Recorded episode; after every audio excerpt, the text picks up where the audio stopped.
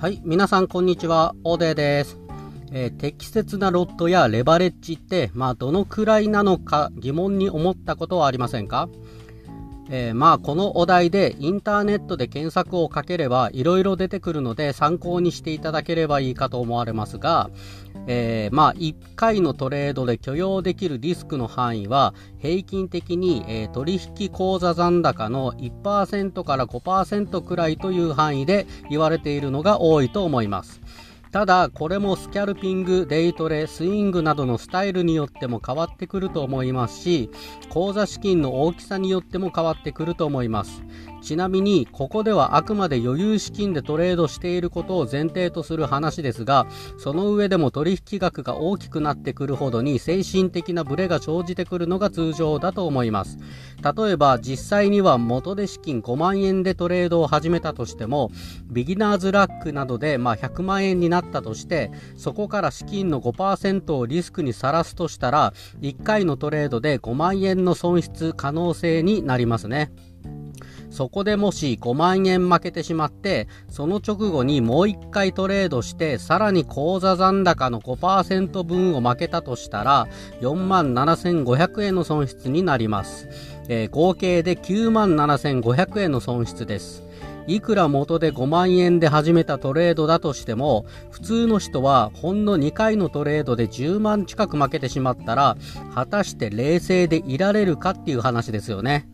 まあ、こうなってくると精神力は激しく削られもはや精神力満タン時の思考能力は望めなくなってくると思います。ここから早く取り返したいという衝動まあ本能の衝動が顔を出してくるというわけですね。この早く取り返したいという衝動がほんの少しでも出てしまったら基本的には手遅れだと思った方がいいです。この衝動が出てしまったら、それを振り返、まあ、それを振り払ってトレードをやめるというのは至難の技です。本能がほんの少しでも顔を出してしまったら、自分ルールを遵守したトレードは、冷静な状態の時と比べて何倍も難しくなるでしょう。そしてもちろん、この衝動のままにトレードをしてしまうと、大負けする可能性は高くなります。もはや1回のトレードでの最大損失額は口座残高の5%というルールなんてどうでもよくなってしまうはずです。仮にここで勝てたとしても精神力は勝っても削られていきますので、まあさらに思考能力が低下した状態でのトレードをしてしまうことでしょう。ですので本能が顔を出してくるほど精神力が削られていく前にトレードを終える以外にこの状況を回避する方法はないと思ってください。早く取り返したいという衝動が出ても、それに打ち勝ってトレードをやめることができたという経験を持っている方もいるかもしれませんが、それでも次回からはそうなる前にやめるように心がけることをお勧めいたします。精神力とは、その日一日の出来事の総計に加え、朝起きた時の状態が常に満タンとは限らないですし、前日や、まあ、それ以前からの流れによっても、現在の精神力が決まってきます。その状況によっては、そもそもトレトレードをする前から精神力が赤信号という状態の時もあり得ます。本当に自分ルールを守れる人は本能が顔を出してくる前にトレードをやめることができるのでそもそも損を出しても早く取り返したいという感情に襲われることはないのです。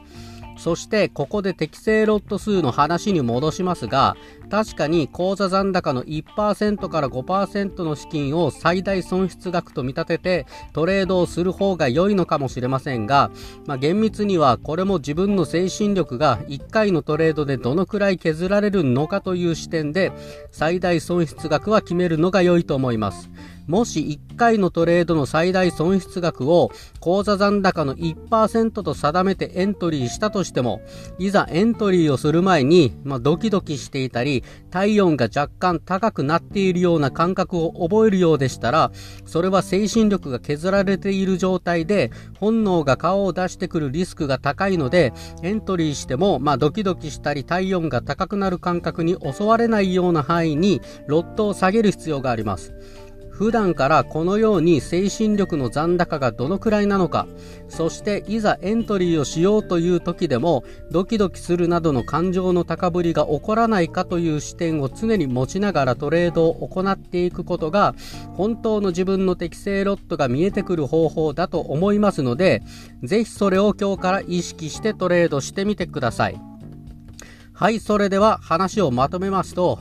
まず1回のトレードでの最大損失額を口座資金の1%から5%に抑えるようにロット数を調整するのが多く言われている適正ロット数ですがそれも実際にはトレードスタイルや資金の大きさで変わってくる。そしてトレードをすることで精神力が削られ思考思考力が低下し本能が、えー、顔を出してくるようならそれは適正ロットではなくそうなる前にトレードを正常に終了できるようなロットに調整する必要がある。